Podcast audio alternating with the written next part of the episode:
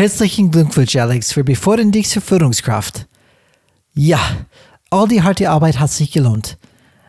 Einige Monate später ist die anfängliche Euphorie verflogen und Alex fragt sich nun, ob das wert war.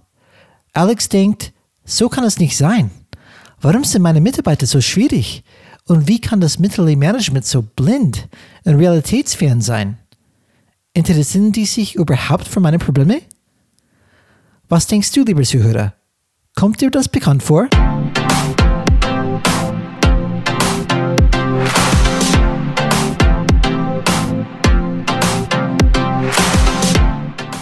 Hallo alle Changemakers draußen, willkommen zu Changes Rad Podcast, wo wir jeden Mittwoch Impulse und Ideen zum Change Management geben.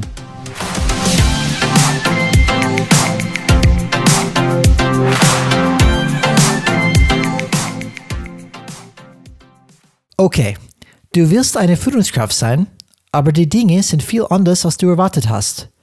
Du fragst dich vielleicht sogar, dass es nicht wirklich so sein kann, oder? Keine Sorge, du musst nicht deine Koffer packen und dich nach einer anderen Art von Karriere umsehen. Heute besprechen und stellen wir dir Methoden vor, wie du mit Erwartungen versus Realität umgehen kannst und wie du diese Unterschiede wie ein Profi bewältigst. Viel Spaß dabei. Willkommen, Changemakers, Folge Nummer 35 mit dem Titel Führungskräfte, Erwartungen und Wirklichkeit. Alex ist auch natürlich dabei. Willkommen, Alex. Hallo zusammen. Danke, dass ihr wieder eingeschaltet habt. 2020 Al ist vorbei. 2021 läuft bis jetzt okay. ja, kann man, kann man sagen, okay, ganz okay bis jetzt. Müssen wir schauen, wie es weiterentwickelt. Aber wir haben ein spannendes Thema, wie immer heute, der ein bisschen aus unserer eigenen Erfahrung gekommen ist und ein Thema, die wir auf jeden Fall diskutieren möchten. Und es geht um, wie gesagt, Erwartungen und Wirklichkeit. Und für mich persönlich, ähm, seit ich arbeite, habe ich so eine Love-Hate-Beziehung mit Mittelmanagement und die Geschäftsführung. Ähm, ich habe die fast immer vielleicht ein bisschen betrachtet, vielleicht unfair betrachtet, als die sind die Bösewichte, weil gefühlt dreht es sich oft auf dieser Ebene um Politik, um ähm, Silo-Kämpfen. Ähm, es geht oft um Themen, die man das Gefühl hat, es macht keinen Sinn, darüber zu diskutieren. Warum arbeiten wir einfach nicht lieber zusammen, statt diese Ellbogen-Mentalität? Und ähm, man hat das Gefühl gehabt, okay, da oben es ist sehr unangenehm. Mindestens ist es meine persönliche Erfahrung, die in verschiedenen Unternehmen, wo ich unterwegs bin, gewesen bin, auch durch verschiedene Geschichten von anderen Mitarbeitern, anderen Kollegen und so weiter. Ähm, aber ich glaube, das war, was ich für mich ändern möchte, ist diese, diese Bild, die ich habe, weil ich glaube, es ist ein unfaires Bild. Und ich als Führungskraft möchte mich auch weiterentwickeln als Führungskraft. Das heißt, was sind meine Optionen? Ich möchte nicht Experte sein, ich möchte nicht einen Experten Karrierepfad haben, wo ich mich einfach dann horizontal bewege. Meine Expertise wird immer größer, aber ich entwickle mich nicht als Führungskraft weiter. Ich sage, ich bin eine leidenschaftliche Führungskraft und natürlich die nächste Schritte für mich wäre dann Richtung Mittelmanagement oder Geschäftsführung. Und aber damit ich das schaffen kann, muss ich natürlich mein Bild ändern und es wäre auch zu früh, wichtig dann zu alles zu bewerten. Das sind irgendwie Bösewichte, das ist die dunkle Seite und so weiter. Diese Metaphern und diese Bilder, die vielleicht im Kopf sind. Weil ich glaube, es ist erstmal unfair und man, man, man könnte zum Beispiel erst das sagen, wenn man selbst die Erfahrung gemacht hätte. Wir sprechen also in unserer heutigen Folge über das Bild einer Führungskraft, also über den Wunsch und der Wirklichkeit. Das ist unser Thema. Und am Ende der Folge gibt ihr auch ein paar Tipps von uns, wie ihr mit dieser Wirklichkeit für euch selber am besten damit umgehen könnt. Und was du ja schon schon gesagt hast, eigentlich sind Führungskräfte zu bedauern, denn sie haben es ja nicht leicht. Du sollst ja als Führungskraft hart arbeiten, Erfolge produzieren, Ziele konsequent verfolgen, positive, positive Ergebnisse abliefern. Du sollst aber auch einfühlsam sein, sozial, empathisch, sollst Freude ausstrahlen, sollst ein Vorbild sein und auch andere begeistern. Also eine Idealführungskraft kann alles. Das ist eigentlich die Wollmilchsau. Aber da gibt es, glaube ich, eine gewisse Kluft zwischen dieser Fiktion und der Realität. Ja, und ich glaube, das würde ich sogar, sogar challengen. Ich glaube, diese erste Part, sag ich es mal so, ich glaube, die, die Part, sie sollen einfühlsam, sozial, empathisch sein, sollen dir ausstrahlen. Ich glaube, das gilt eher für das Teamleiter-Ebene. Vielleicht bis zur Abteilungsebene. Aber wenn du einfach den Hörer kommst, Sachen, wie du gesagt hast, hart arbeiten, Erfolge produzieren, Ziele konsequent verfolgen, positive Ergebnisse schaffen, du musst hart sein. Hart. Und ähm, du musst deine Ziele durchsetzen. Ob du empathisch bist, äh, ganz ehrlich, ich bin nicht sicher, ob das äh, wirklich gewünscht ist auf dieser Ebene oder überhaupt. Das ist mindestens nicht, was projiziert wird oft. Einfach, dass diese Leute einfühlsam sein sollten, sozial. Das ist eher das Umgekehrte. Die sollten hart sein, durchsetzen können, ähm, ihre Agenda weiterbringen. Und das ist, glaube ich, die, die, das Problem oder diese Klaff, wenn man als Führungskraft empathisch ist, sozial, einfühlsam. Er fragt sich oder sie fragt sich, habe ich noch einen Platz auf diese andere Ebene, wo diese Werten vielleicht mindestens auf die Oberfläche scheinen keine Rolle zu spielen? Das ist, wo ich dann wirklich dann schwierig finde, weil was, was zum Beispiel bei mir vielleicht auf, die, auf dieser Ebene funktioniert, vielleicht funktioniert es gar nicht bei der nächsten Ebene. Weil das okay. wird von mir andere Erwartungen. Und das ist dann, wie, wie ist das, Alex? Wie, wie siehst du das zum Beispiel Mittelmanagement und Geschäftsführung? Würdest du sagen, dass die einflussam sozial empathisch sind? Es hängt immer davon ab, also Deine Erfahrung. Deine Erfahrung. Ja, ja, von meiner Erfahrung würde ich zum größten Teil das verneinen. Aber es gibt auch, was Familienunternehmen, wo ich ja unterwegs war, war ähm, positive Beispiele. Das heißt, sie kümmern sich um die Mitarbeiter, versuchen, dass das Unternehmen sozial ist. Das ist aber nicht so nach dem Motto von positiven Menschenbild gesteuert. Das ist zumindest die Wahrnehmung, die ich habe. Das heißt, sie machen nicht das Gute für dich, weil sie denken, also sie behandeln dich nicht als Erwachsene, sondern eher als ein Kind in Anführungszeichen, und sie müssen das Kind ja beschützen. Deswegen kümmern sie sich, aus der Patriarch. Also sie kümmern sich um dich, um dein Wohl, weil du so schutzbedürftig bist. Das ist auch ein, also die nehmen dich nicht als gleichwertiger Partner wahr oder auf Person, die mit denen man mit Respekt behandeln muss, in Anführungszeichen, was das gleiche Position angeht, sondern sie sehen, dass du ein Mitarbeiter bist, dass du wichtig bist für die Firma und sie dich beschützen müssen, weil sonst kommst du mit der Realität nicht klar. Und deswegen kümmert sich die Firma dazu. Das ist dieses traditionelle leistungsorientierte Modell. Das kommt vor allem aus der Industrie. Verstehst du, was ich meine? Glaube, ja, teilweise. Was, also was, kurz ist, sie tun die richtigen Sachen aus den falschen Gründen. Zumindest was so die Wahrnehmung ist. Also es kommen gute Sachen, vor allem jetzt auch gerade wegen der Corona-Krise. Aber auch wie zum Beispiel meine Firma, was auch sehr positiv, gerade kostenlose Masken für die Mitarbeiter etc. Oder jetzt auch die Möglichkeit mit Homeoffice, was ja immer ein großes Thema ist, was bei anderen Firmen ja nicht so gern gesehen wird.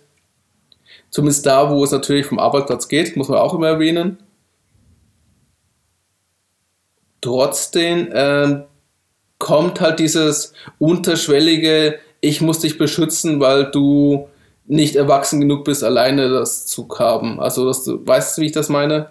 Du bist, du bist, du bist, das ist von der Kommunikation verstehe, von oben nach unten, sagen wir es mal so. Ja, ich verstehe, was du meinst, aber das ist nicht, was ich davon spreche. Das ist für mich nicht das Problem. Das Problem, die ich gerade probiere dann zu schildern, ist, bin ich eine von denen oder nicht? Die Anforderung ist halt eine andere. Also desto höher du kommst, desto ein anderer, desto sehr so stark verändert sich das Spiel, wo du agieren musst. Das Spielfeld, die Arena, das, ähm, das Dojo, wenn wir bei deinem Kampfsport hier bleiben wollen, das ändert sich. Bedeutet, dass auch andere Regeln da auf einmal gelten. Andere Erwartungshaltungen erfüllt werden müssen, um da oben zu bestehen. Jetzt sprichst du meine Sprache, Alex, und das ist genau, was ich meine. In Effekt, wenn es, wenn es eine Mitarbeiter, Führungskraft wird zum Beispiel, dann Teamleiter, dann Abteilungsleiter, und er merkt, auf die nächste Stufe zu kommen, muss ich genauso sein, wie ich jetzt bin, was bei mir gut funktioniert hat und die sowieso zu meinem Wesen passt. Zum Beispiel, ich bin einflussam, sozial, empathisch, ich strahle Freude aus und das Mittelmanagement in Geschäftsführung macht das Gleiche. Dann hat diese Führungskraft überhaupt kein Hindernis, sich in diese andere Ebene zu sehen. Allerdings, wenn die Spielregeln sich ändert, wie du gerade sagst, auf das Mittelmanagement oder Geschäftsführungsebene und sagt, das ist ein ganz anderes Spiel und das sind andere Kompetenzen in Effekt gebraucht oder beziehungsweise Sachen wie einfühlsam, sozial empathisch, die sind mindestens auf die, auf die Oberfläche bei den Spielern, die da spielen, nicht zu sehen, mindestens nicht offensichtlich zu sehen. Dann ist die Frage für, für sich, bei diesen Mitarbeitern, die vielleicht dann die nächste Level erreichen möchte, okay, aber Fühle ich mich noch wohl da oder nicht? Und das ist, glaube ich, oft ein Dilemma. Und wir bei Changes Radbury kennen, dass es viele Menschen gibt, die nach dem perfekten Job suchen, vielleicht die perfekte Position, vielleicht dann anstreben nach oben. Und vielleicht kommt man einfach rein mit dieser Führungskraftsband, diese, diese Wünschen gegen die Realität und sagen, oh, das ist eigentlich gar nicht, wie ich das mir vorgestellt habe. Weißt du was, ich spiele das Spiel nicht mit, ich steige jetzt aus. Das wäre allerdings schade, weil vielleicht könnte man dieses Spiel spielen, man muss erstmal gegenüber offen sein. Auch wenn es vielleicht erstmal negativ wirkt auf dieser Ebene, muss man das wirklich dann offen betrachten und schauen, kann ich trotz dieser anderen Situation, vielleicht andere Kompetenzen, da gedeihen. Und darum geht es. Wir wollen ein bisschen Hoffnung an euch gehen, geben heute, die in solchen Situationen sich finden und vielleicht denken, ja, gibt es keinen Weg für mich. Das glaube ich nicht. Ich glaube, das ist einfach dann ein Perspektivwechsel, den man machen muss. Die Sache ist ja auch, ähm, du verurteilst, also das ist, was ich ja immer lebe, das erleben wir, haben wir selber genauso gemacht und tun es wahrscheinlich teilweise manchmal auch immer noch. Wenn du über Klar. komische Sachen schimpfst, die in der Firma passieren. Sachen, die du nicht nachvollziehen kannst. Ziele, die nicht realistisch sind. Prozesse, die keinen Sinn machen. Projekte, die sehr seltsam sind, um es mal nett zu formulieren. Oder auch Arten, wie, Menschen, wie mit Menschen umgegangen wird manchmal. Aber du bist halt nicht in diesen, ich sagte ja, diesen Dojo drin oder in dieser Arena oder Spielfeld jeder darf sich sein Bild aussuchen, was ihm gefällt. Von mir aus auch sein Strand. Und deswegen kannst du es nicht nachvollziehen. Warum agiert er so? Was wollen sie durchsetzen? Was ist, was treibt die gerade? Was ist deren Agenda? Wieso hat er diese, äh, dieses Ziel? Und irgendwas ist, irgendwas ist da passiert, damit das an dir, an dir und dein Team oder an deine Abteilung oder an dich als Mitarbeiter oder Projektleiter oder Projektmanager weiter, äh, weitergeleitet ist. Das heißt, dass da irgendwas oben passiert ist. Und du kannst es nicht nachvollziehen. Du siehst nur einen bestimmten Aspekt, weil du kannst erst einmal in seinen Kopf reinschauen und du warst auch nicht in den Besprechungen, in den Meetings drin oder hast auch die E-Mails und die Unterlagen nicht gesehen, warum sie sich für das entschieden haben. Mhm. Ja, ich glaube, eine Befürchtung, eine reale Befürchtung, Alex, ist, ist, wenn man sagt, okay, ich lebe nach meinen Werten, die lebe ich auch vor als Führungskraft. Und vielleicht ist die, die Gedanke oder die Angst, wenn ich eine gewisse ähm, Level erreiche, vielleicht kann ich nicht mehr mich sein. Vielleicht verliere ich mich einfach in diese, diese andere Welt, die vielleicht ein bisschen ähm, gegen meine Naturansicht dann, dann, dann geht. Und die Frage ist, kann ich trotzdem mich sein in dieser anderen Situation?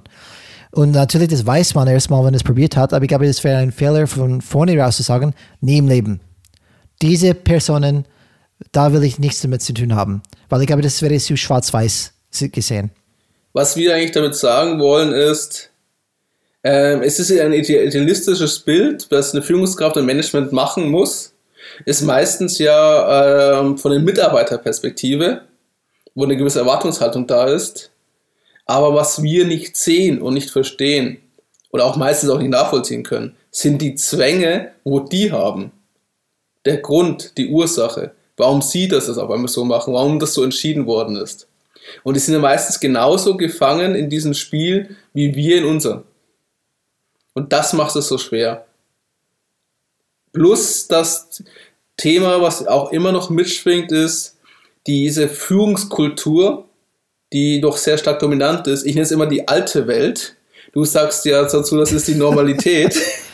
Ja, genau, das ist die Ich Realität, glaube, Alex. das ist für mich eine Welt, die sich verändert und das ist das Schöne, dass durch die Millennials und Generation Z oder was auch immer noch kommen wird, ein anderer Anspruch da ist und die nicht mehr bereit sind, diese Spiele mitzuspielen.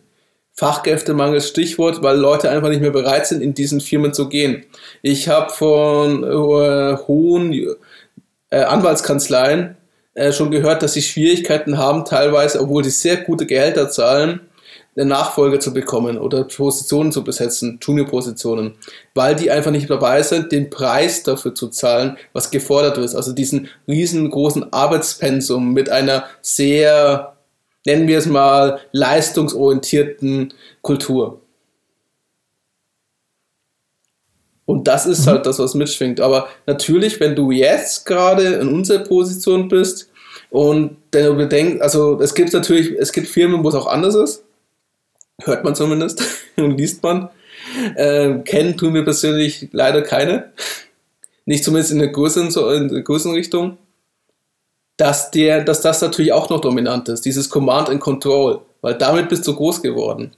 Du bist halt der, du hast damit deinen Aufstieg geschafft. Also wie bist du, wie sind eigentlich alle, die da hochgekommen? Mit was für eine Kultur sind die aufgewachsen? Was haben die für Führungsaufgaben erlebt? Was waren ihre Projekte? Wie sind sie, äh, wie sind sie aufgestiegen? Mhm. Und das hat sie halt alles geprägt. Und jetzt auf einmal sollen sie anders sein? Sie haben, sie haben sich da durchgebissen. Sie sind durch die Punkt, Punkt, Punkt gewartet, um dann äh, die Beförderung zu bekommen. Und jetzt sollen die dann auf einmal das Verhalten ändern. Es ist nicht so leicht. Ja, genau. Und das, was du gerade ansprichst, ist dieses Verständnis für die zu haben erstmal. Weil Verständnis, Nachvollziehbarkeit ist der erste Schritt zur Kommunikation. Das heißt, man muss Empathie zeigen, verstehen, wo kommen die her. Und wenn man Empathie diese Empathie für hat, den Chef. Ähm, Du forderst komisch, Sachen. Oder? komisch, oder? Und wir können alle darüber lachen, weil es gibt genug ähm, äh, wirklich Shows, äh, TV-Serien, ob es The Office ist oder Stromberg, die genau das ähm, überspitzt. Aber es ist immer Chef gegen Mitarbeiter. Und diese, diese Zwänge, die der Chef hat, die Zwänge, die die Mitarbeiter haben, das steht fast oft in Konflikt. Und wir wollen eine Brücke bauen. Warum wollen wir hier eine Brücke bauen? Weil wir wollen euch zeigen, dass trotz vielleicht Umfeld, diese Arena, in, vielleicht die anfängt bei, schon bei Abteilungsleiter oder Mittelmanagement, wo man denkt, das ist zu schwer. Das ist, ich habe mehr Arbeit, mehr Verantwortung, die Mitarbeiter sind gegen mir. Oh, wie sollte das alles schaffen? Und warum sollte das überhaupt machen? Ich habe nur Ärger. Nein, man kann das anders sehen. Das ist eine persönliche Entwicklung, die du durchmachen kannst. Und du kannst doch deine persönliche Note da bringen und einen Stempel drauf tun und vielleicht zeigen, dass es einen anderen Weg gibt. Weil je mehr Verantwortung du hast, hast du dementsprechend auch mehr Einfluss. Wenn du sagst von, von vorne aus, ich möchte bleiben, wo ich bin, weil ich möchte dieses Spiel oben nicht spielen, dann dein Einfluss bleibt definitiv begrenzt. Und es ist die Frage, was für einen Einfluss willst du haben? Wenn du einfach nur die Ausrede machst, ja, die Bundesliga, die erste Bundesliga, da ist Politik und das und bla bla bla. Ja, kannst gerne das sagen. Aber du wirst nie auf dieser Arena, in dieser Arena, mitspielen. Du wirst nie die Möglichkeit haben, diese große Einfluss zu haben. Und wir wollen einfach für euch ein paar Tipps geben, wie du diese Brücke für dich in deinen Kopf schaffst, zu dem nächsten Level zu kommen, ohne Angst zu haben, dass du dich einfach komplett verlierst und vielleicht sagst, nee, das ist kein Ort für mich, das ist zu hart. Allein wenn du das bei Google das Thema schlechte Führung eingibst, findest du über 7.130.000 Suchergebnisse im deutschsprachigen Raum. Das sagt doch viel aus, oder? Das würde mich interessieren, Alex. Ähm, kannst du gute Chef eingeben oder sowas? Gute Führungskraft, wie viele da kommen? Gute Führung ist zumindest 32 Millionen. Also man sieht schon, dass das ein bisschen stärker ist.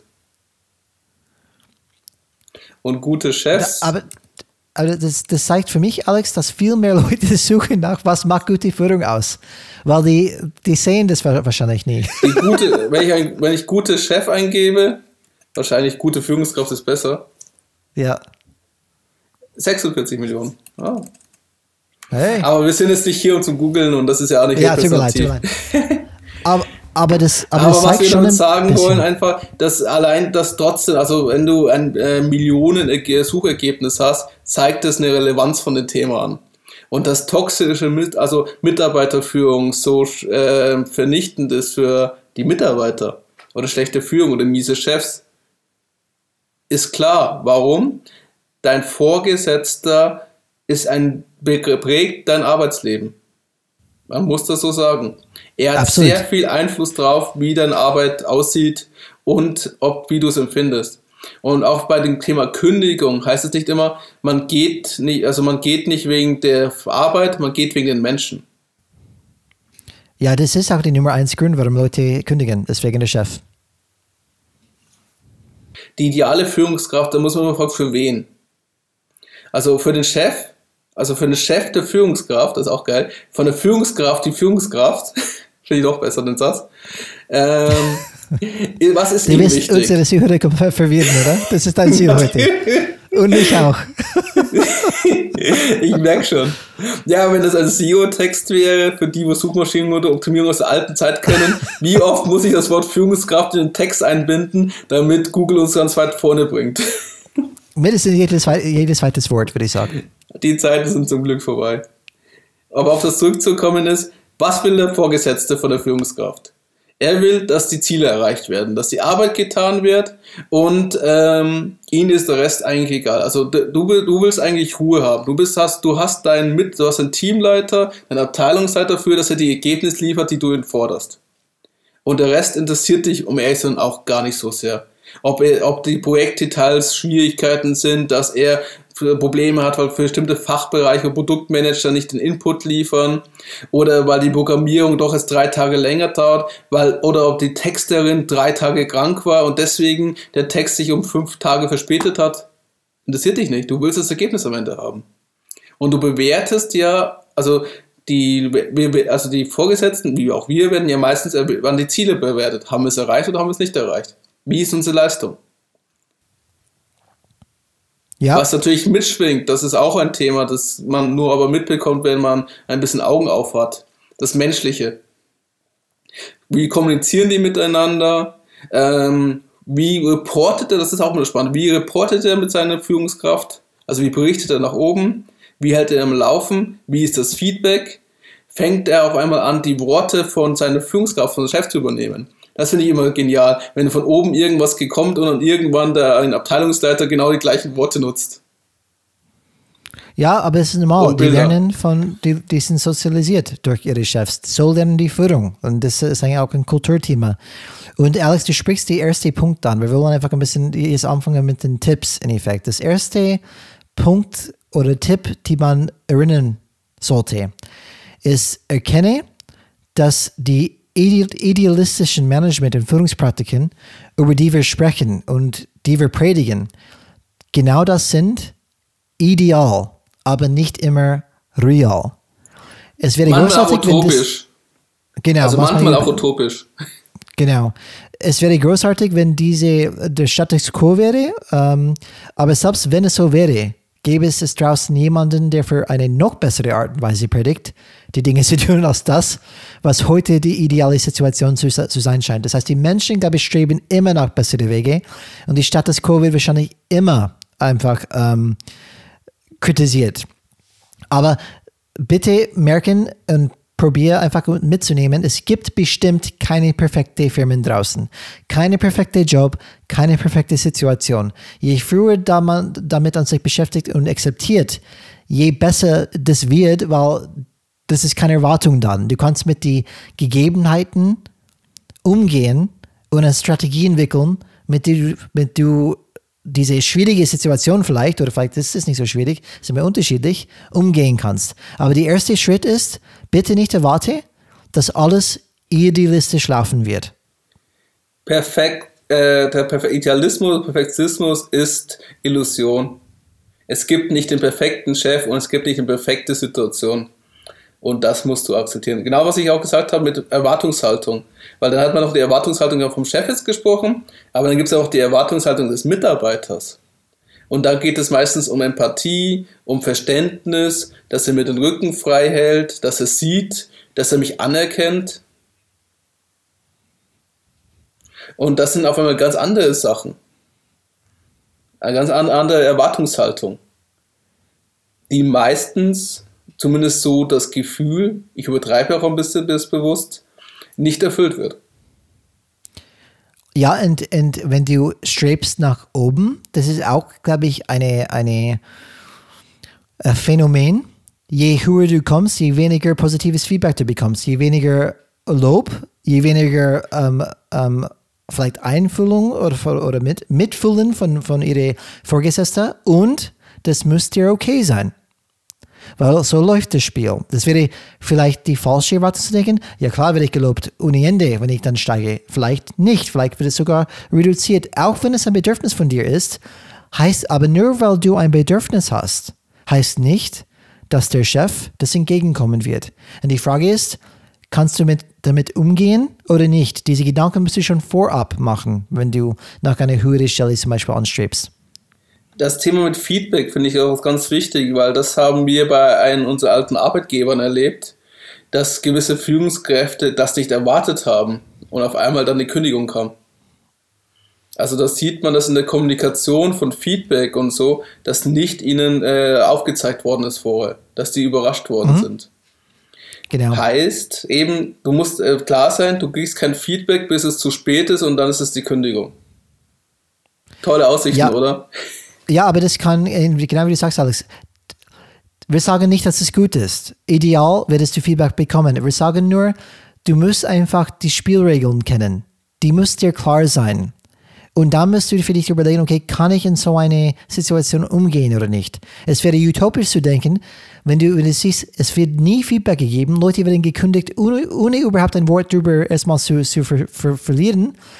Und du erwartest, wenn du aufsteigst, wird es anders sein. Dann auf einmal wirst du ganz viel Feedback bekommen. Und wenn jemand dich überlegen würde, zu kündigen, wird es definitiv vorher sagen, nein, das wird nicht passieren, weil das ist nicht das System. Das ist nicht die Kultur. Und dann ist die Frage, kannst du trotzdem in diese vielleicht schwierige Situation umgehen? Ideal, ideale Welt versus Realität. Das muss dir einfach bewusst sein. Und was ja noch hinzukommt, ist, dass du als Führungskraft, ähm, sagen wir so, ein bisschen gefangen bist in der Position. Weil du bist dann vor allem jetzt gerade am Anfang deiner Karriere, aber auch als Abteilungsleiter, von mir aus, also auch als Director, also praktisch äh, auch Geschäftsführer, so. Du bist immer irgendwie zwischendrin. Es wird sehr, sehr, also sehr, sehr selten sein, außer du baust deine eigene Firma auf, dass du ganz oben an der Spitze bist.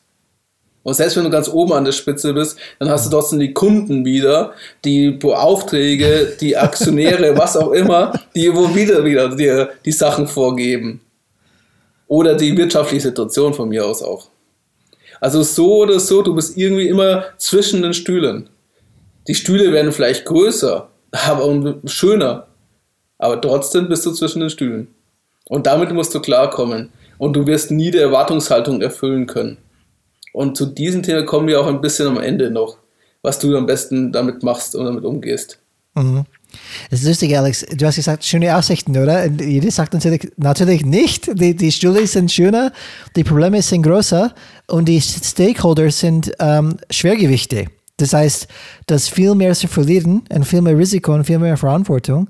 Und das ist wichtig, dass man weiß, wenn ich eine Führungskraft ähm, Karrierepfade entscheide, dann musst du ein, ein Perspektiv, eine, eine Art und Weise zu denken für dich entwickeln, die dir erlaubt, in diese schwierigere Situation zu gedeihen. Es kann, es kann sein zum Beispiel, dass, dass du überlegst, okay, ich möchte aufsteigen, ich möchte mich als Führungskraft entwickeln, aber Chancen sind, dass ich versagen werde, weil ich bin ein System, ich habe so eine schwierige Position, so einen schwierigen Markt, Produkte sind nicht da, aber ich möchte mich trotzdem als Führungskraft entwickeln. Dann wäre vielleicht dann für dich, damit du ein gutes Gefühl trotzdem dabei hast, die, die Entscheidung, ich mache das, damit ich mich als Führungskraft persönlich entwickeln kann.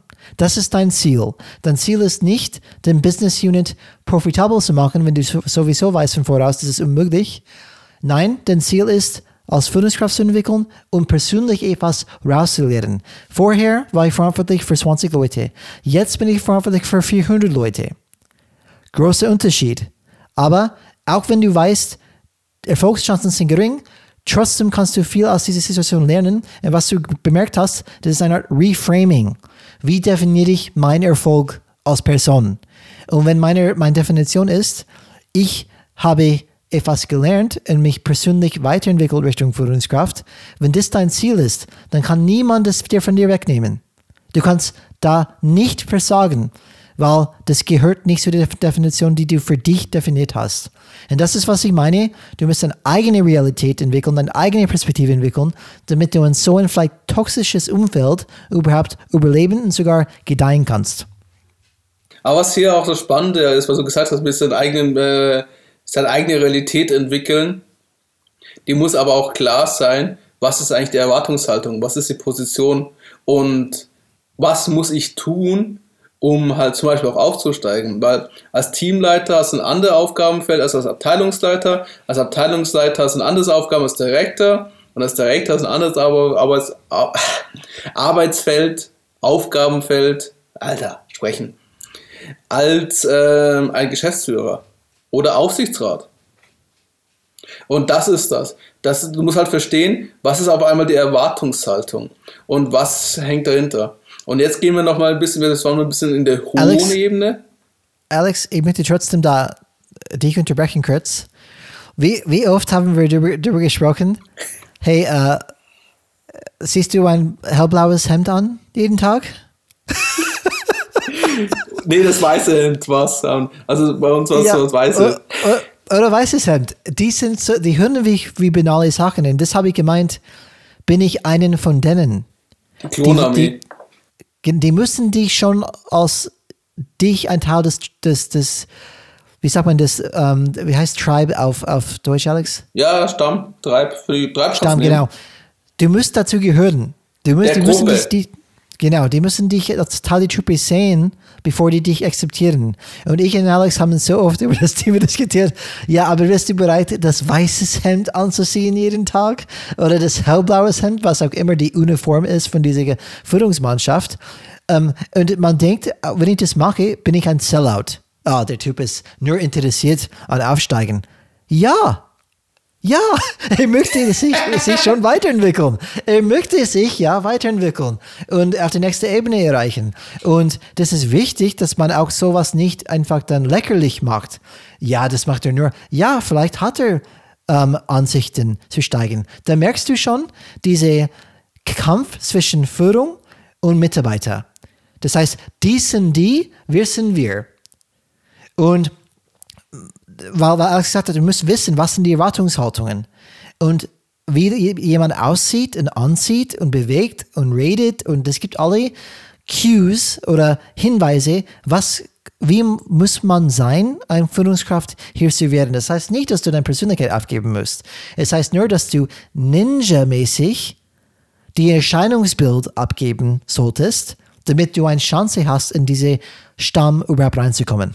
Tut mir leid, Alex, das habe ich dir unterbrochen, aber ich glaube, es ist ein wichtiger Punkt, einfach dann anzusprechen. Ist ein wichtiger Punkt, aber wie gesagt, es hängt auch von der Unternehmenskultur ab. Es kann genauso ja. ganz anders sein. Also es gibt auch genügend Firmen, wo es verpönt ist, Anzug und Krawatte anzuhaben. Meistens auch in der IT-Branche. Genau, genau. Die gibt es auch. Also genau das Gegenteil dann. Dann wirst du, hältst du auf, wenn du einen Anzug auf einmal hast oder ein weißes Hemd und wirst nie glaube, aufsteigen. Ist, Was ist das für einer? Das ist, das ist, noch schlimmer, Alex. Kannst du dir das vorstellen? Du kommst aus zum Beispiel, keine Ahnung, eine relativ konservative Branche, kommst rein am ersten Tag mit einem Anzug und Krawatte und als nächsten Tag kommst du rein mit einem ACDC-T-Shirt, aber keiner kauft es dir ab. Das heißt, ja, du bist eigentlich überhaupt nicht dieser Typ. Gab es das noch haben wir sogar, glaube ich, erlebt, oder? da gab es doch ein paar Abteilungsleiter, genau das gemacht haben, nachdem sie in Silicon Valley waren. Ja, genau, genau, das stimmt, stimmt. Also, das ist ja, eine andere Geschichte. Das ist auch nicht hier für den Podcast, glaube ich, geeignet, aber eine lustige Geschichte. Vielleicht trifft man sich auch ein Bier, dann kann man sowas erzählen. Genau, genau. Ähm, aber auf jeden Fall interessante ist, ähm, das Online-Portal meinestadt.de hat eine Studie letztes Jahr gemacht und hat praktisch 2085 Fachkräfte mit Berufsausbildung befragt. Ganz wichtig, keine Akademiker, sondern die Fachkräfte mit Berufsausbildung. Bedeutet die Arbeiter, wird manch einer sagen. Und die Frage war, was ist, bei was ist für Sie bei einem Vorgesetzten wichtig? Und das Interessante hier ist, man merkt dann, auf welcher Ebene man unterwegs ist, die fachliche Kompetenz. War Punkt 1. Dann, ob er mich wertschätzt, ob er mir vertraut und Rückhalt bietet, ob er immer ansprechbar ist und auch offen für Kritik, ob er mich motiviert und ob er meine ähm, Arbeitsbelastung im Blick hat und auch diese aktiv steuert. Und man sieht, dass es so diese, wir haben jetzt gerade vor ein bisschen von dieser höhere Ebene gesprochen. Und jetzt auf einmal siehst du diese Erwartungshaltung, die von den Mitarbeitern kommen. Und was ist das Wichtige? Erstmal das Thema fachliche Kompetenz. Kannst die du als Führungs genau der erste Konflikt. Kannst du noch als Fach ähm, als Führungskraft diese fachliche Kompetenz haben? Es hängt von natürlich der Art der Arbeit ab. Du musst ein Grundverständnis haben für die Themen. Das bin ich absolut überzeugt. Aber es ist unmöglich, dass du dann die Tiefe reingehst.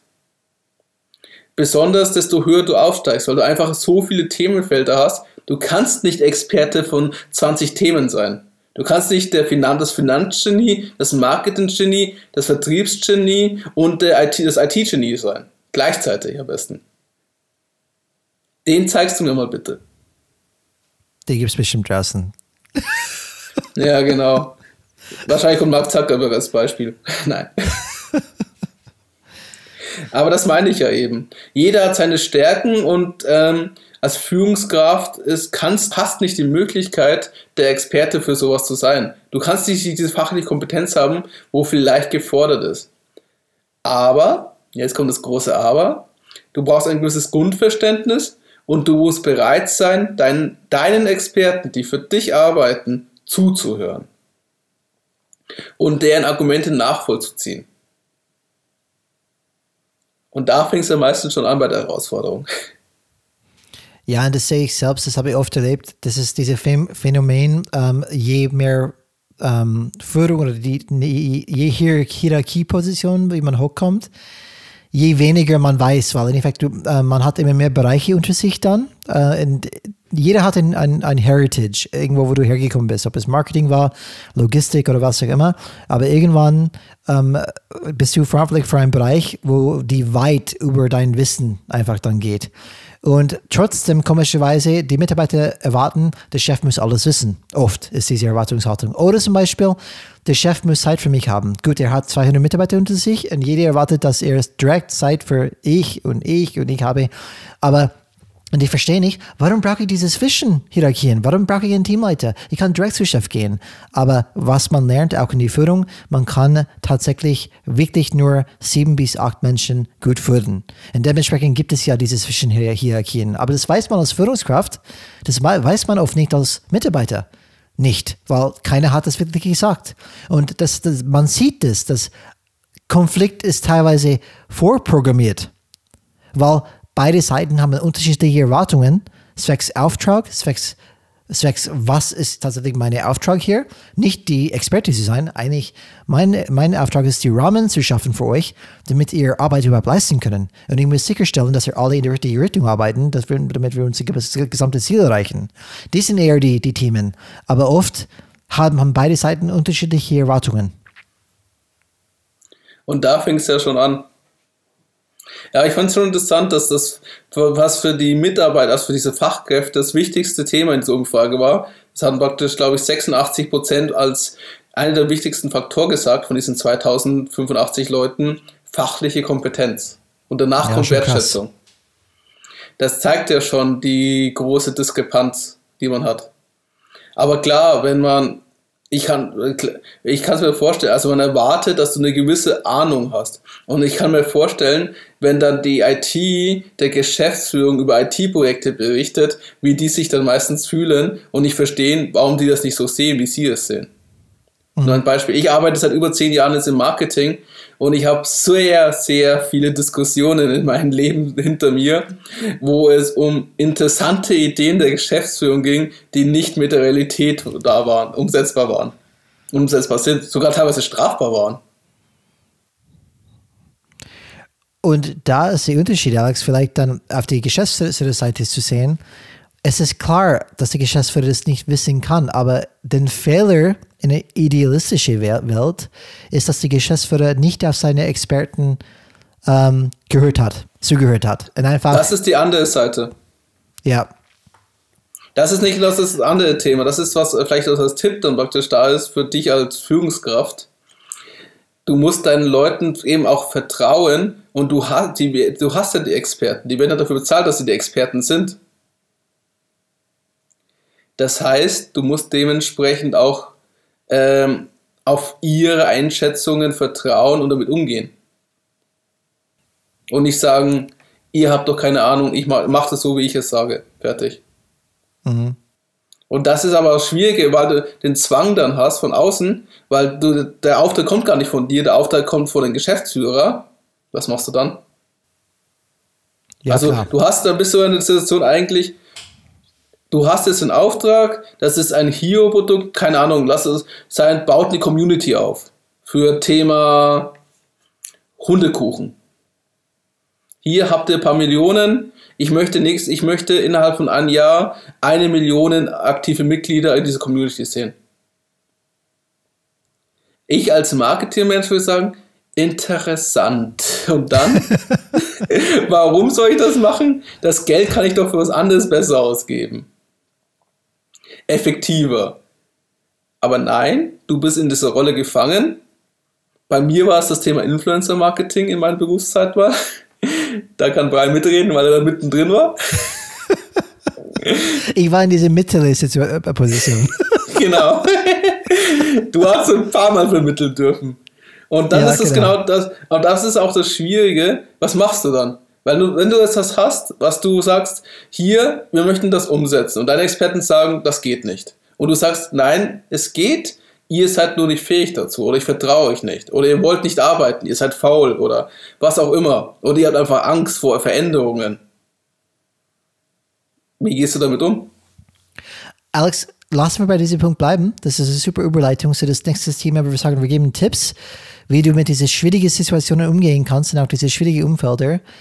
Ähm, ist das Fokus. Das heißt, ähm, es ist wichtig, einfach auf die Sache, Sachen zu fokussieren die du tatsächlich beeinflussen kannst. In so einer Situation, Alex, wo die Geschäftsführung einen ganz klaren Wunsch äußert, zwecks Influencer Marketing, und uns gar nicht zuhört, er will einfach das haben, dann merken wir zum Beispiel in dieser Situation, okay, so läuft das Spiel hier ab. Es bringt hier nichts, das zu widersprechen, weil er setzt sich sowieso durch.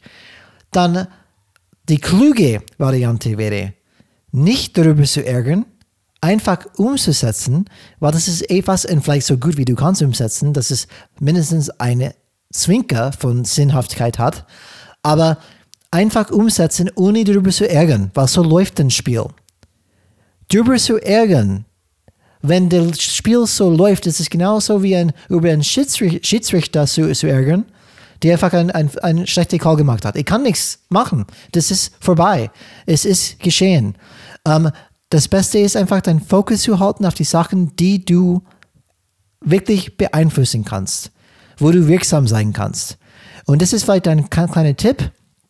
Alles kommt auf deinen Fokus an. Wenn, Alex, wir waren damals nicht so ähm, klug. Wir haben uns geärgert über das Thema. So, das macht alles keinen Sinn und wie sollen wir das dann machen? Aber eigentlich ist es verschwendete Ärger, weil es bringt ja nichts in diese Situation. Verschwendete Lebenszeit. Und du hast nicht vergessen, wie wirst du dann wahrgenommen? Wie wirst du auch dann intern wahrgenommen? Der Querulant, der Bedenkenträger, der Nicht-Umsetzer, es ja. hilft dir mhm. auch nicht. Genau. Besonders wenn Und, du strebst, höher zu kommen, weil wenn du nur den Ruf hast, oh, der ist der Schwierige, der sagt immer nein und dass wir uns nicht auskennen. dann werden die bestimmt nie die als Teil des Teams dann sehen. Das heißt, klüger wäre, erstmal in den Spiel zu kommen. Dann kannst du vielleicht langsam irgendwann Einfluss haben, weil irgendwann sind die vielleicht offen gegenüber deinen Argumente. Was du auch machen kannst, ist zu hinterfragen, was ist das Ziel dahinter? Also warum wollen die das? Und anhand dessen dann vielleicht eine Empfehlung auszusprechen. okay, ähm, der Vorschlag ist nicht schlecht. Unser Ziel ist es doch, das und das zu erreichen. Wäre das nicht vielleicht die schlauere Variante oder die effektivere oder smartere Variante? Was haltet ihr davon? Das war einfach, dass du an der Argumentationskette vielleicht kommst. Mhm. Und, und da geht es, Alex, um wirklich ausprobieren. Zum Beispiel, wenn man, was man mitnehmen könnte, ist, okay, unsere Argumentation in diesem Termin war wirklich unwirksam. Das hat nicht funktioniert. Was können wir daraus lernen? Warum hat es nicht funktioniert? Vielleicht sollen wir einen anderen Approach nächstes Mal nehmen, die vielleicht dann mehr Chancen zu Erfolg hat. Dies sind einfach die Sachen, die du darauf fokussieren solltest. Was kann ich daraus lernen, statt, ah, es ist einfach alles scheiße hier. Oder alles du, unschön hier. Was du auch dich fragen kannst, ist, was muss ich tun, damit es möglich wird? Ja, das ist eine gute Frage, genau, zu fragen. Und dann kannst du gucken, ob du vielleicht was findest, um es zu ermöglichen. You don't know, you have to versuchen. To try. Try it. You gotta try it, my friend. Und das, was auch praktisch hier doch was noch mitschwingt, ist ja dieses Thema Wunschbild der Führungskraft. Ähm, wir haben ja äh, verschiedene Führungsstile in unserer Thematik. In diesem Change Management Buch von Thomas Lauer, wo er dann von Kotta das Bild von äh, Management und Leadership nimmt, er nennt das transformative und transaktionelle Führungsstile. Die transformative Führungsstile ist praktisch ähm, das Thema Leadership, was wir öfters darüber lesen. Da geht es praktisch darum, um Effektivität, also die richtigen Dinge zu tun. Das heißt, ähm, der Fokus liegt dann bei Motivation, Inspiration der Mitarbeiter. Und du bist dann eher als Coach, also als Leader da, statt als der Befehlshaber. Und das transaktionelle Führungsstil ist ja das, wo es um Effizienz geht. Also Dinge werden richtig getan. Das ist so das Klassische, was jeder auch kennt. Und da geht es um effizientes Steuern von vorhandenen Prozessen. Du bist praktisch der Bewahrer und äh, von der Ordnung und von der Beständigkeit. Du hältst das aufrecht. Du bist der Manager, das Management. Und das ist ja eigentlich das, was wir als Führungskräfte immer als Herausforderung haben, auch wenn wir mit dem Thema Wandel und Changes. Weil von dir wird erwartet, du musst die Ziele erfüllen. Und je nachdem, in was für eine Firma, Abteilung oder Prozess du bist, geht es eigentlich darum, die bestehenden Prozesse effektiv umzusetzen. Also dieses transaktionelle Führung. Aber dann kommt auf einmal ein komplett neues Thema, und da musst du auf einmal deinen Menschen ganz anders führen. Beispiel, äh, wir machen jetzt Werbung im Internet. Wie geht das? Oder Social Media, noch härter, noch schlimmer. Oh Mann, bitte nicht. Die, die Jahre haben sich geprägt, ich merke schon. Und dann funktioniert das auf einmal nicht mit dem Thema Ziele setzen und effizient steuern, weil du keine vorhandenen Prozesse hast. Du musst erst die richtigen Prozesse finden und du musst dann rausfinden, was ist überhaupt das Richtige, was getan werden muss. Dann geht es um diese transformative Führungskraft. Und dann kannst du nicht mehr mit Command and Control führen. Kannst mhm. du wahrscheinlich meistens eh nicht mehr. Die Zeiten sind vermutlich fast überall vorbei. Außer in bestimmten Bereichen wie vielleicht das Militär oder die Polizei. Aber selbst dann, die Spezialeinheiten haben auch ein anderes Training. Also heißt auch Freiheiten. Und dürfen mitdenken und mitagieren. Also selbst da ist es nicht so ganz eins zu eins umsetzbar mit diesem Command and Control. Und mhm. es geht ja darum, wie kriege ich dann praktisch die Mitarbeiter in diese neue Welt, wie es immer heißt, dieses Neuland, wo Merkel mal genannt hat, rein. Wie, wie, wie finde ich jetzt raus, was die richtigen Prozesse sind? Weil du gehst ja, du bist ja was auf einem Bereich tätig, wo du selber noch keine Erfahrung hast. Also du hast nicht die fachliche Kompetenz. Und deine Mitarbeiter haben vielleicht nur die fachliche Kompetenz, weißt du ja nicht. Oder deine Dienstleister. Und wie gehst du damit um? Und da hast du schon diesen Grundkonflikt auf einmal drin. Und worauf fokussierst du dich dann da? Du hast jetzt eigentlich jetzt eine unmögliche Herausforderung. Dein Wissen, was du dir als Führungskraft mit deinem Team äh, angeeignet hast, reicht jetzt nicht. Und deine Mitarbeiter müssen auf einmal anders arbeiten, als sie vorher gearbeitet haben wenn du von diesen transaktionellen kommst, also von dieser Management. Sie hatten halt feste mhm. Prozesse, wussten, wie man das macht, haben daran gearbeitet, dass die Prozesse immer effektiver werden. Also haben diese Prozesse optimiert. Aber wir reden ja von bestehenden Prozesse. Aber auf einmal neu, komplett neue Prozesse in der Firma aufzubauen, erfordert auf einmal ein komplett anderes Verhaltensmuster. Von dir, aber auch von deinem Team. Und dann musst du als Führungskraft auf einmal ganz anders führen. Und da ist das Problem der vielen Führungskräfte, zumindest ist das, was ich so wahrnehme, dass sie dieses Umschalten nicht verstehen. Damit sie nicht klarkommen, weil die Methoden, die in der Vergangenheit funktioniert haben, funktionieren auf einmal nicht mehr. Ja, und vielleicht dann den Bogen zu hinzubekommen, Alex, zu die Situation, die wir ähm, gerade geschildert haben. Zum Beispiel, wenn transaktionale, transaktionale Führungsstil, kann man vielleicht diese Oldschool-Führungsstil einfach bezeichnen. Wenn das, das sagst du immer, dass ich das nicht sagen soll, die alte Welt.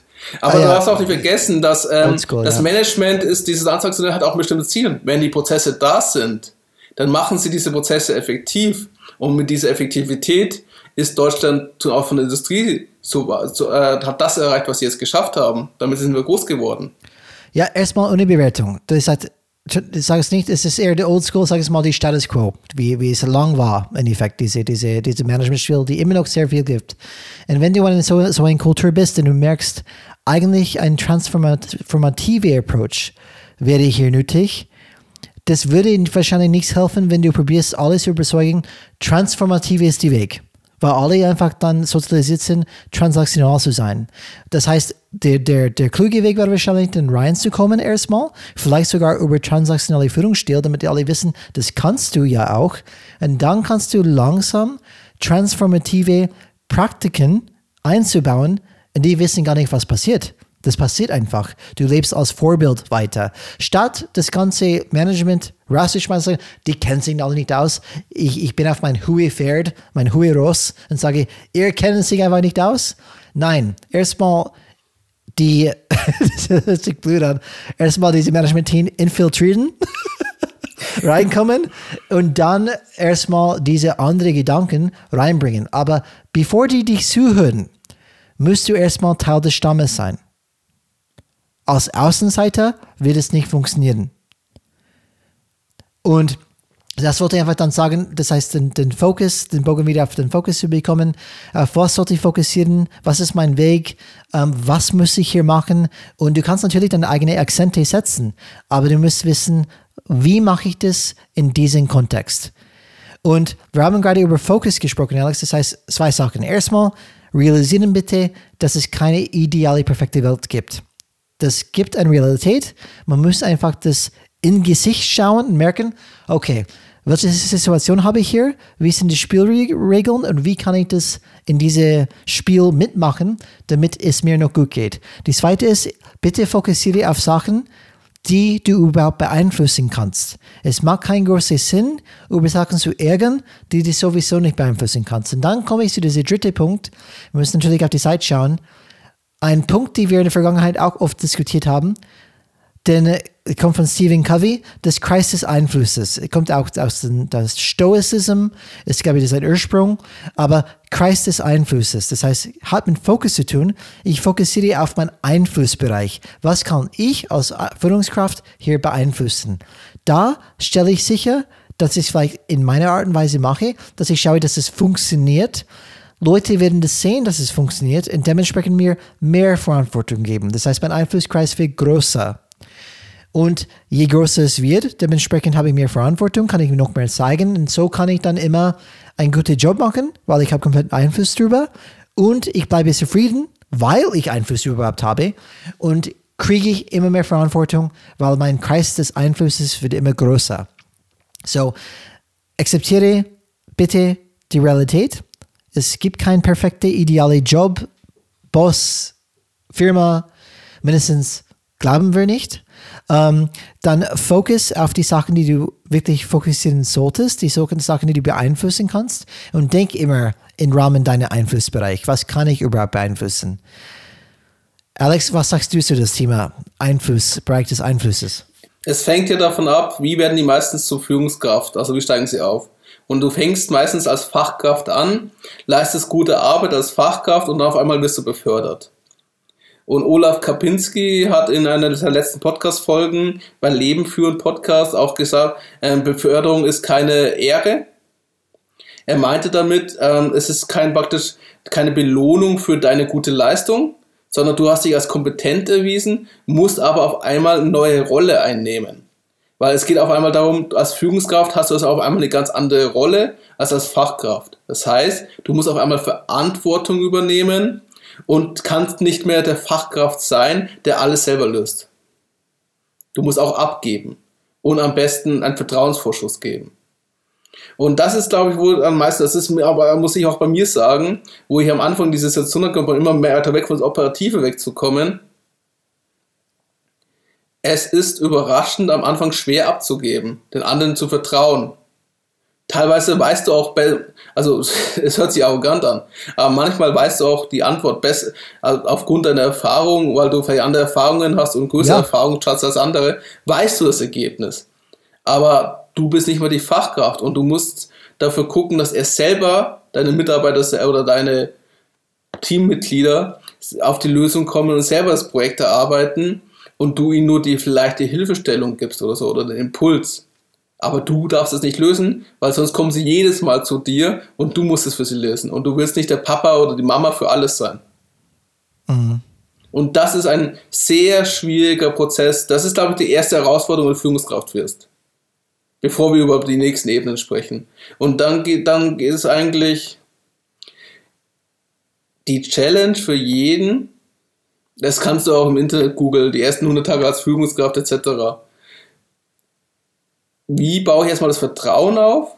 Wie beweise ich, dass ähm, ich der Richtige in der Position bin? Du hast auch einen hohen Erwartungsdruck. Einerseits von denen, die ich befördert habe, andererseits von denen, wo du jetzt auf einmal mitarbeitest, weil du bist ja einer von ihnen, der alles verändern kann, der dann unsere Probleme versteht. Äh, vielleicht doch, ich verstehe ja, aber aufgrund der Zwänge kann ich nicht die Welt retten. Und dann äh, musst du auf einmal auch loslassen können. Und desto höher du kommst als Führungskraft, desto leichter fällt es dir, weil du einfach nicht mehr der Experte sein kannst. Du hast keine Ahnung von Datenschutz. Du hast keine Ahnung von der Programmiersprache. Du hast keine Ahnung, wie ein e wie der Shop, Online-Shop funktioniert technisch. Oder wie eine Warenkorb-Optimierung geht, also Conversion-Optimierung. Oder wie eine Buchhaltungssoftware funktioniert. Du kannst es nicht mehr wissen. Und dann gibt es halt zwei Möglichkeiten. Du hörst den Leuten zu und vertraust ihnen oder ähm, du versuchst alles zu wissen, der Experte über sein, das Nadelöhr der Flaschenhals und verlierst dann aber, weil du scheiterst. Du wirst scheitern, du kannst das nicht tun. Das habe ich schon so, das ist das typische Mikromanagement-Thema, was wir hatten. Es gibt zwei Möglichkeiten. Entweder du machst den Vertrauensvorschuss, also du gibst, du vertraust deinen Leuten und hilfst selber, dass sie wachsen an den Aufgaben. Also oder du bist zum Mikromanager und scheiterst. Das sind, glaube ich, die zwei Optionen, wo du hast. Und der Druck wird immer stärker wahrscheinlich werden, desto höher du auch kommst.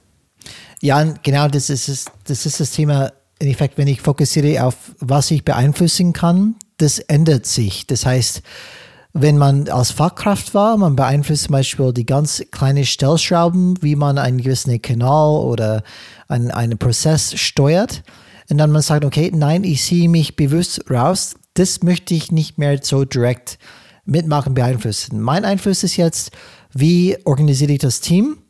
Wie stelle ich sicher, dass alle haben, was die brauchen, damit die alle in die richtige Richtung gehen? Weil das ist jetzt mein Kreis. Es ist größer geworden. Das heißt, meine Aufgabe hat sich auch geändert. Und nur als kleiner Praxistipp, es hilft es auch dann zu erklären zu den Mitarbeitern. Das ist nicht mehr mein Auftrag, das fachliche Team zu machen. Weil ich gebe es auch zu, Alex, du kannst oft besser, das besser als die Mitarbeiter. Weil du, du bist ja die Beste gewesen in das Team, auch in den Fachbereich. Und wenn du merkst, oh, ich hätte es anders gemacht, aber nein, das ist nicht mehr deine Aufgabe. Auch wenn es vielleicht sogar du denkst, es ist schlechter als zuvor Trotzdem, nicht mehr deine Aufgabe. Du kannst es coachen, dass es besser wird, aber wir müssen auch loslassen können und sagen, nein, mein Einflussbereich hat sich geändert und das musst du immer erneut anschauen. Bei jeder Steigerung zum Beispiel als Führungskraft. Nächste Ebene, was ist es jetzt? Nächste Ebene, was ist es jetzt? Irgendwann hast du fast überhaupt kein Fachwissen vielleicht mehr, weil du so viele Bereiche zum Beispiel dann steuerst, aber das ist nicht mehr dein Auftrag. Und das ist einfach immer wichtig, dass das, weil ich glaube, das ist wirklich oft in den Köpfen von Mitarbeitern sind, der der, der Führungskraft, der, der, der Betriebsleiter, der Bereichsleiter, der Geschäftsführer, die müssen am besten auskennen. Aber nein, das ist definitiv nicht der Fall. Und das finde ich halt das Spannende. Ein bestes Beispiel dafür zum Thema Auskennen und Fachkompetenz. Ich war Social Media Manager. Ich war vor allem verantwortlich für die klassischen Social Media Netzwerke Facebook, Instagram und YouTube. Dann kommt jetzt praktisch noch Pinterest dazu, LinkedIn, äh, Snapchat kam damals, jetzt ist es TikTok. Und alle zwei, drei Monate ändern sich leicht die Spielregeln auf diese Netzwerke, weil die sich immer weiterentwickeln. Und ich bin aus dem Operativen jetzt gerade ein bisschen raus. Ja, auch das Thema Datenschutz ist das auch nochmal mit der Werbung nochmal anders geworden. Und du kannst nicht mehr, du kannst, wenn du nicht jeden Tag acht Stunden oder mehr investierst, kannst du es nicht nachvollziehen. Und aufgrund, dass ich von Operativen weg bin, ich habe mein Grundwissen, mein Grundverständnis dafür, aber die aktuellsten Sachen kriege ich auch nicht mehr mit. Jetzt ist es ein ja. Clubhouse zum Beispiel, das neue Netzwerk für das Audio, wo alle darüber schreiben und lesen und jeder macht den weit und ich denke mir nur, noch was? Wirklich noch was? Komm, komm, bitte aufhören. Ja, es ja. war schon schwer genug von Schreiben zu Bild zum Video zu kommen und das Video dann auch hochkant zu machen, statt dieses 16 zu 9 Format. Und dann praktisch von 10 Minuten Videos auf 30 Sekunden oder 6 Sekunden Videos runterzukürzen. Und jetzt sollst du auch noch einmal Audio-Netzwerke machen. Audio-Podcasts, wo die anderen mitdiskutieren können. Und das ist halt genau das. Du brauchst die Leute. Also du kannst, also ich bin Experte in Marketing, ja. Aber selbst wenn aufgrund einfach der Tatsache, dass ich mich nicht mehr operativ so stark damit beschäftigen kann, weil ich andere Aufgabenfelder habe, brauche ich die Leute, die es machen. Und das ist auch faszinierend zu sehen, dass natürlich manchmal dieses Klischee der von Praktikanten oder Azubi, der sich dann über das Social Media Netzwerk kümmert, dass die sich leichter tun. Aber ihnen fehlt das Wissen, wie sie dann die Relevanz fürs Unternehmen schaffen. Ich kenne auch diesen Cartoon, wo du praktisch einen Menschen siehst, wo diesen Snapchat-Filter nutzt, wo das du einen Regenbogen kotzt. Und die, seine Chefin sitzt daneben und fragt ihn, so, und wie machen wir damit Umsatz? Und er so, keine Ahnung, aber es ist lustig.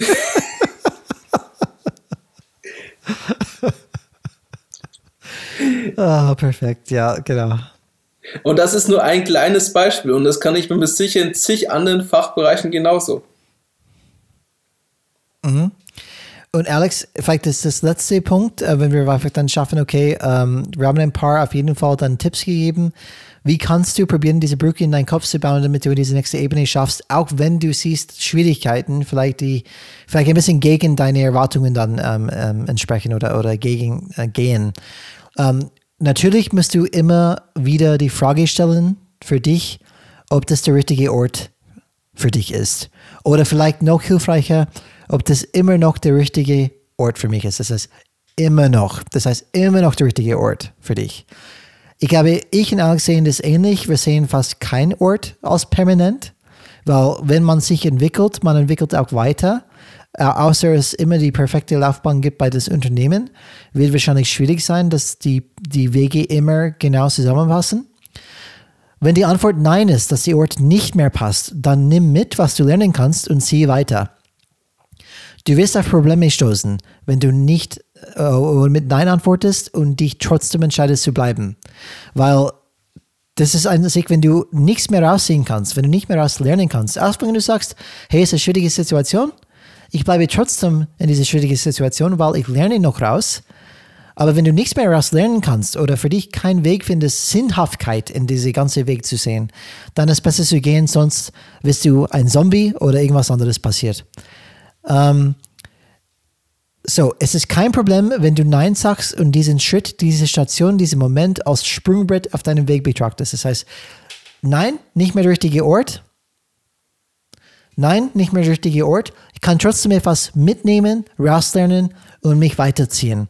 Aber die Frage musst du natürlich immer noch fragen, auch wenn du sagst, okay, die, die, diese neue Arena probiere ich aus, diese erste Bundesliga, da gehe ich mit auf. Ich weiß, ich weiß nicht, ob ich das schaffe, probiere ich mindestens aus, aber unsere Botschaft ist hier, bitte mindestens ausprobieren, bevor du es bewertest und bevor du für dich endgültig die Entscheidung getroffen hast, na, das ist nichts für mich oder doch, das ist etwas für mich.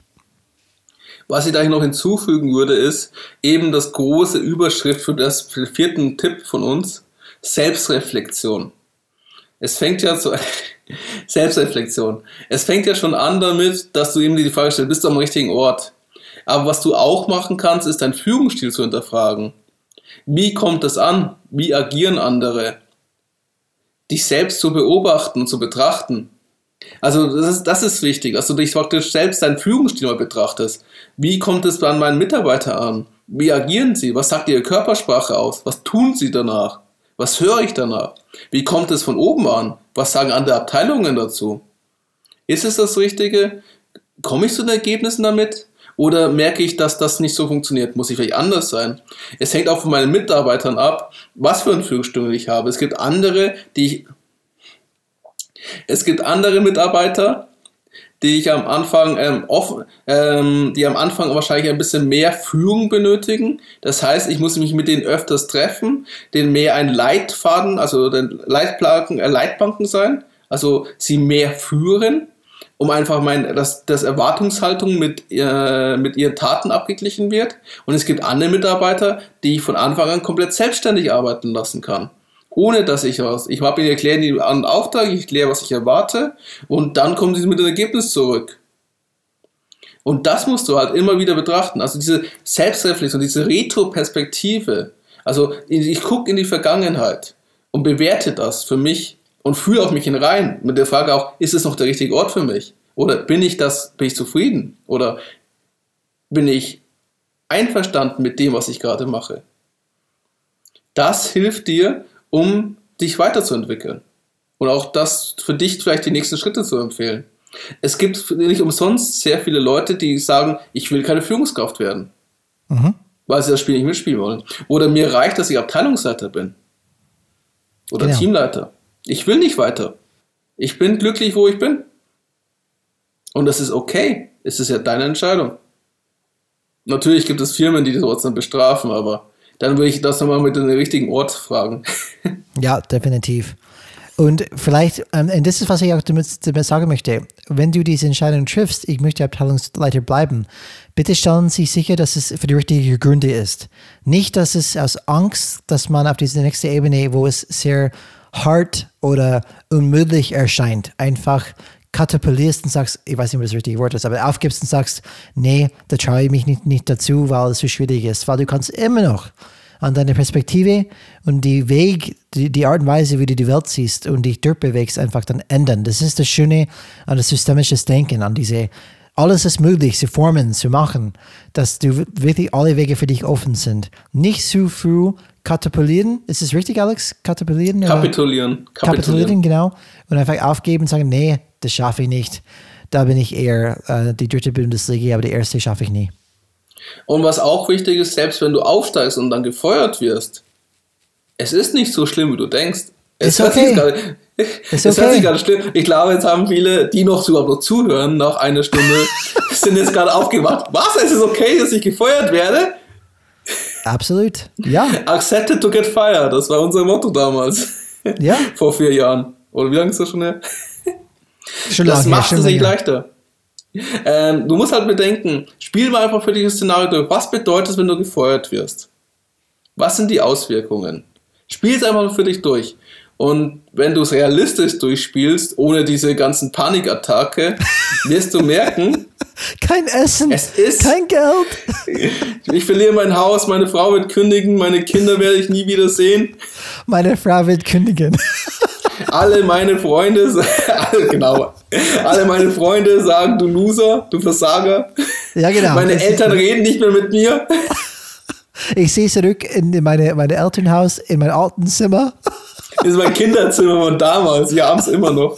Mit dem originalen Bett wahrscheinlich, wo ich dann noch da man in der Schule war. ich und Alex haben diese Gedanken schon gemacht. Das heißt, wir kennen uns aus. ja, ja, der Hartz-IVler, der 500 Kilo wiegt und eine Glatze hat. Wunderschönes Bild. Oh Mann, hey. Nichts gegen Hartz IVler, wohlgemerkt. Das ist jetzt, aber, aber das Szenario. Es, Was ich damit okay. sagen möchte, genau, spielt das Spiel durch und überlegt, was am schnellsten passieren kann. Und ihr werdet feststellen, wenn ihr es realistisch anschaut, dass es nicht so schlimm ist. Es ist okay, gefeuert zu werden. Es ist auch okay, ähm, nicht weitergehen zu wollen. Es ist aber auch okay, weitergehen zu wollen. Ich will in die erste Liga. Aber dann kann es passieren, weil das ist immer die Thema Rahmenbedingungen, dass es in der Firma, wo du gerade bist, nicht klappt, dass es diese unsichtbare gläserne Decke gibt, weil du nicht in deren Schema passt. Vielleicht bist du zu alt, vielleicht hast du spät angefangen, vielleicht hast du auch das falsche Hintergrundwissen. Du bist kein Ingenieur, kein Doktor, was auch immer es sein kann. Irgendetwas, was in dieser Welt sehr realistisch äh, wichtig ist, was vom Außen wahrscheinlich sehr lächerlich betrachtet wird. Zum Thema nicht negativ bewerten, gell? Die Arena. ich habe schon wieder geschafft. Das heißt dann eben denn, dann stellt ihr die Frage, ist es der richtige Ort? Man kann auch befördert werden, indem man wechselt. Ja, absolut. Äh, das, die Funktioniert teilweise manchmal auch besser. Ja, und ich glaube, Alex, es ist wichtig, dass wir sagen, gehen wir den schlimmsten Fall aus. Du verlierst alles. Du bist ja in den Kinderzimmer ähm, bei deinen Eltern. Ähm, ja, toll. Jetzt haben wir sie am Zuhörer komplett verloren. Nein, ich meine, Realität. Nur, ich meine das nur. Ja, genau, das ist Realität. Es wird, es wird höchstwahrscheinlich nicht passieren. Aber auch wenn, du kannst für dich trotzdem einen Weg für dich finden in der schlimmsten Situation. Es ist nicht vorbei. Das ist nur ein Weg auf den Journey. Nimm, was du lernen kannst raus und beweg dein Beep weiter. Es ist nicht vorbei. Ich glaube, du kannst Hintern sagen, wenn du ein okay. Wort nehmen Und beweg möchtest. dein Hinten, na Hinten hört sich falsch an. Hintern, oder? Hintern. okay, so, mach weiter mit Piep. Let it. Okay, äh, beweg dein, oh, das habe ich schon gesagt. Beweg dich einfach weiter, weil das ist nicht vorbei, Leute. Das ist nicht vorbei. Und Alex, ich würde gerne jetzt die Fazit machen äh, mit Blick auf die Zeit. Hast du noch einen Punkt, bevor wir ähm, zu Ende kommen? Was ich noch als Punkt hätte, das ähm, als weiterer Tipp, das war aber, das, lass uns auf etwas zukommen, auf den Einflussbereich, das Thema Loslassen, was wir schon mal angekündigt haben. Das würde ich trotzdem noch als Tipp mit einfügen, aus einfachem Grund. Du kannst, du bist keine Fachkraft mehr. Du bist nicht mehr der Experte in das Thema. Und du musst schaffen, ähm, abzugeben, zu delegieren, deinen Leuten zu vertrauen, deinen Mitarbeiter wachsen zu lassen helfen, dass sie sich verwirklichen, Freude Arbeit zu haben und von den Fähigkeiten besser werden. Also, dass sie die, deren Kompetenz steigern, statt diesen Mikromanage, diesen Leistungsdruck aufzubauen. Das finde ich ist noch eine sehr wichtige, weil es hört sich komisch an, wenn du so mal arbeitest, und das hat Brian in der letzten Folge auch ein bisschen erzählt mit das Thema Beratungsgespräch, Folge 34 für diejenigen, die gerne sich nochmal anhören wollen. Es funktioniert auf einmal besser die große Herausforderung ist, wenn du Mitarbeiter hast, die es nicht gewohnt sind, so zu arbeiten, weil die aus diesem Ich bin Stromberg-Universum kommen, wo der Mikromanager ihnen alles über abgenommen hat und jetzt auf einmal sollen die selbstständig denken und selbstständig agieren und arbeiten. Du musst sie dahin bringen, also coachen. Das ist ein Entwicklungsprozess und der dauert. Und am Anfang wird er nicht leicht sein. Ich kann dir auch sagen, aus meiner Perspektive, es fällt auch nicht leicht loszulassen. Du musst ja auch selber dich überwinden. Und wenn du dann höher bist, musst du auch dir überlegen, weil äh, was ist das Zeichen von fehlendes Vertrauen? Viele Meetings, die kein Ergebnis bringen und keiner möchte Entscheidungen treffen, weil für Entscheidungen ist auf dem Haftbar gemacht. Und das muss ja klar sein. Dass du, wenn du in diesem Spielfeld bist, also wenn du so höher bist, wo kommt das her? Warum hast du mit deinen Leuten viele Meetings, wo nichts rauskommt? weil du das Gefühl hast, du kannst dich so kontrollieren. Du bist up to date, du weißt dann alles. Auch wenn es nicht effektiv ist. Und das ist eine Illusion. Und lieber arbeitest du an dieser Illusion, bevor dieses Kartenhaus zusammenbricht und du dann auf einmal nicht mehr klarkommst mit der Realität, weil das Spiel sich geändert hat. Bestes Beispiel, wenn du von klassischen Unternehmen auf einmal ein IT-Unternehmen sein sollst. Viel Spaß. Ja, Also ich glaube, das ist ein guter letzter Punkt, Alex, dass man weiß, okay, man muss einfach dann eine, auch eine persönliche Entwicklung durchmachen, wenn man steigt, zum Beispiel als Führungskraft, dass man loslassen muss oder loslassen können. Und nicht, denn, wenn du auch merkst, dass die restlichen zum Beispiel Micromanagement machen, heißt nicht, dass du es auch machen musst. Lass diese Druck von außen dir nicht in Zwängen drängen, oh, das hört sich gut an, ähm, die, die einfach, wo du nicht hin möchtest. In, oh, noch ein Thema, ja. aber eins darf ich, eine Ergänzung noch dazu. Du musst aber ein Grundverständnis für die Themen haben. Also eine Bereitschaft, eine Neugierde, ein Grundverständnis, dich da einzuarbeiten, egal um was es geht. Das ist, das kann dir keiner abnehmen. Also, dass du der komplette Fachidiot sein kannst, glaube ich auch nicht. Mhm. Du musst zumindest ein Grundverständnis haben. Und äh, zumindest verstehen, um was, dein, was deine Experten sprechen, um was es geht. Oder zumindest mit ihnen so vereinbaren, dass sie es dir so erklären, dass du es verstehst. Ja, Erklärst meine dreijährigen Tochter oder meine 90-jährigen Oma, suchst du aus. Ja, das ist die Punkte, Alex. Und was ich jetzt noch, ich habe natürlich ein Zitat noch mitgebracht, das wollte ich unbedingt in den Podcast einbauen. Und bei Minute, Alter, wir haben schon fast äh, ein, über zwei Stunden, nee, 1,20, also bei 80 Minuten. Aber möchte ich auf jeden Fall dieses Zitat noch mitnehmen. Und zwar das von Henry Ford.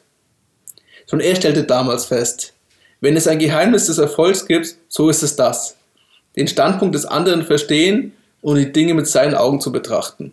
Mhm, sehr schön. Und ja. das ist dieses Ergänzende noch, dieses soziale Empathie. Versuche es aus deren Blickwinkel mal zu sehen. Das warte ich mal, das meint mir am Anfang diese Erwartungshaltung von deinen Vorgesetzten, aber auch von deinen Mitarbeitern.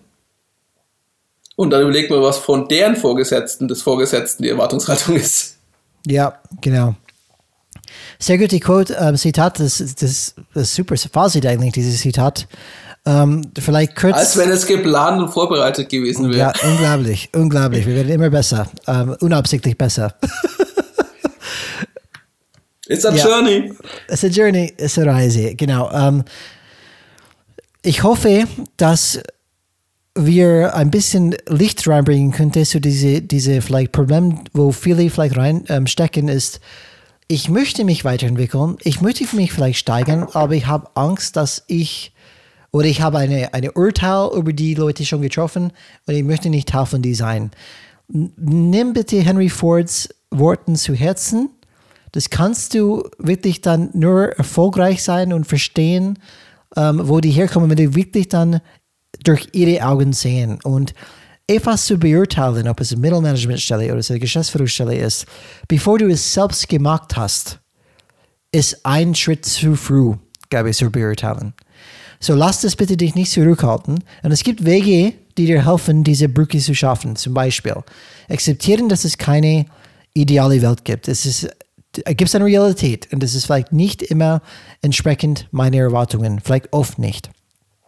Fokussiere auf die Sachen, die du beeinflussen kannst. Fokussiere bitte auf deine Kreis des Einflusses und betrachte alles als eine Reise und nicht als für immer. Die werden, glaube ich, die, die Hauptpunkte, die Hauptfazit für mich dann heute, Alex. Ähm, hat mich persönlich gebracht, das ist persönliche Entwicklung, die ich relativ spät in meinem Leben gemacht habe, muss ich sagen. Diese andere Art und Weise, die andere Welt oder diese andere Ebenen dann zu sehen, bin ich froh, dass ich das ähm, geschafft habe. Und es öffnet auch mehrere Möglichkeiten für mich. Und das ist wieder inspirierend für mich selbst, dass ich ich kann auch andere Sachen machen. Ich muss nicht ewig vielleicht auf dieser Hierarchieebene bleiben, weil ich mich sehr wohl fühle. Vielleicht kann ich mich trauen, andere Hierarchieebenen zu gehen. Und dann ist es auch sehr befreiend, wenn man die Welt einfach für sich dann einfach öffnet. Und ähm, bevor du vielleicht deine Phase machst, Alex, ähm, möchte ich einfach kurz einen Ausblick geben auf das nächste Folge. Wird eine super Folge sein. Es geht darum, motivierende Ziele, die beste Checkliste ever. Das Immer versprechen wir.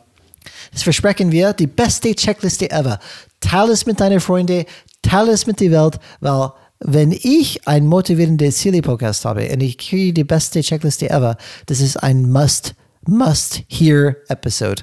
Alex, was wir, auch noch ein, was wir auch noch als Wunsch haben, ist erstmal, bewertet uns auf Apple, äh, Apple Podcast. ja, iTunes wollte ich schon wieder sagen. Man merkt, dass alles ändert sich, sogar die Namen. Old man. Gebt uns fünf Sterne. Wir freuen uns darüber sehr. Erzählt es weiter, wenn ihr findet, dass dieser Podcast mehr Zuhörer verdient hat. Das motiviert uns. Desto höher die Downloadzahl, desto mehr sehen wir, dass es auch Sinn macht, was wir hier tun. Und dass wir nicht einfach hier Selbstgespräche führen. Danke auf jeden Fall für die Treue, für die Zuhörer, die bis jetzt da sind. Es ist uns viel wichtig. Und schreibt uns gerne eine E-Mail mit Feedback, Beleidigungen, Komplimente oder motivierten Zielen an. Kontakt at changesrad.de. Und sonst könnt ihr uns gerne auch über LinkedIn kontaktieren, wenn euch das leichter fällt. Irgendwann werden wir eine WhatsApp-Nummer einführen, ich sehe schon. ähm, für mich das wichtigste Fazit, um das abzuschließen, und das mal natürlich an die Zuhörer. Verstehe, verstehe, was es bedeutet, Führungskraft zu sein. Du bist in der, du bist in dieser Sandwich-Position, also dieser Sandwich-Manager, egal wie hoch du bist. Also es ist sehr unwahrscheinlich, dass du so hoch genug bist, dass du nie in der Sandwich-Position bist. Und selbst dann hast du dann andere Bedingungen, die dich treiben. Und geh damit um. Du hast verschiedene Erwartungshaltungen von unten wie von oben, die du erfüllen sollst. Und für dich muss das klar sein, wie gehst du damit um? Wo sehe ich mich? Ist es das Richtige? Verabschiede dich von dem Thema, ich bin Experte in allen, also von dem Thema Mikromanagement und überlege dir lieber, wie du dann Leute befähigst, die Arbeit äh, besser zu machen oder auch gut zu machen. Und es ist leicht vom hohen Ross, kann ich dir aus Erfahrung sagen, über die Sachen zu schimpfen, zu sagen, das ist idiotisch, das macht keinen Sinn. Aber wenn du nicht selber in diesem Spielfeld warst, kannst du nicht wirklich sagen, würdest du es besser tun, machen? Oder auch Verständnis zeigen.